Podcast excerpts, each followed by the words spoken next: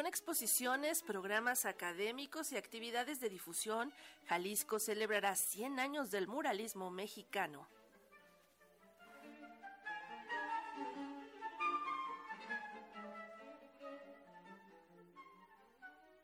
La vigencia del muralismo en el siglo XXI está en plasmar en el espacio público problemáticas como desigualdad, violencia y feminicidios. Si en el surgimiento de este movimiento artístico de México hace 100 años los muros fueron lienzo para una sociedad postrevolucionaria, en el presente los temas permanecen, a consideración de Lourdes González, secretaria de Cultura de Jalisco.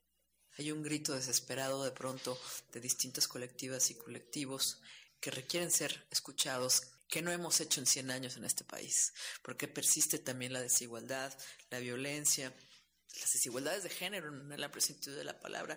Tenemos unas problemáticas que afectan a todos los estados y que tienen que ver con la violencia de género, con los feminicidios y parece que eso es lo importante también que ahorita podemos rescatar. O sea, cómo construimos lo público, quién puede hablar en lo público, de qué se puede hablar en lo público, qué es lo importante en lo público que debemos de cuidar o que sirve como lienzo también. Si estos monumentos en realidad son una especie de lienzo donde distintas colectivas, particularmente las mujeres, los desaparecidos, este, las familias de los desaparecidos, obviamente, las buscadoras, nos quieren decir algo en lo público. Entonces, no es necesariamente que sea, en este caso, un nuevo muralismo, sino cómo se plasma la problemática de una sociedad de lo social en el espacio público. Reflexión que hace a propósito de las actividades académicas y de difusión que ese Estado realizará hasta febrero de 2023 para celebrar 100 años del muralismo mexicano. El programa es un programa completo desde nuestra perspectiva que, que presenta un coloquio, jornadas académicas, distintas exposiciones, no solo en el Cabañas, esta ruta de murales de Guadalajara, donde estamos planteando tres distintas rutas a manera de turismo cultural, que la gente pueda venir a, Guadalajara y adquirir esta guía bilingüe para que conozca más allá de Orozco la cantidad de murales que tenemos en Guadalajara y que pueda ser muy accesible a través de eh, el transporte público, la bicicleta, incluso caminando.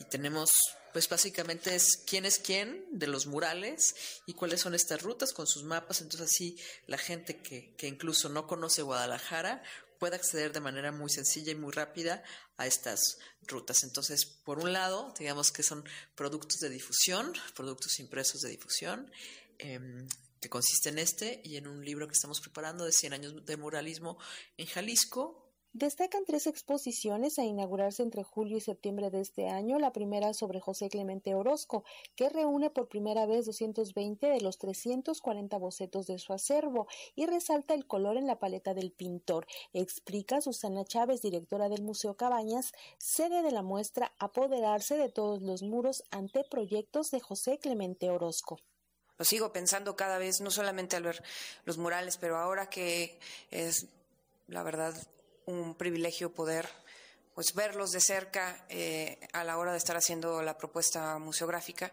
eh, sobre lo vigente de sus trazos, ¿no? Y cómo su paleta de color y la fuerza del color pues, transmite cosas que en términos sociales siguen estando hoy en día muy vigentes, ¿no?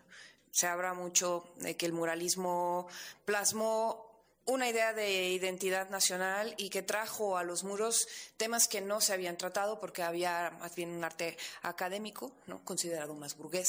Y hay mucha referencia en estos murales a los pueblos originarios, a lo indígena, a cómo han sido tratados y que creo que todavía eh, tenemos mucha tarea en ese, en ese rubro. ¿no? Sigue habiendo mucha desigualdad social, mucho racismo. Orozco, como puede ser muy cálido, puede ser muy violento. En agosto tendrá presencia David Alfaro Siqueiros y en septiembre se hará un reconocimiento a mujeres muralistas con la exposición María Izquierdo, Sueño y Presentimiento para Radio Educación, Alejandra Leal Miranda.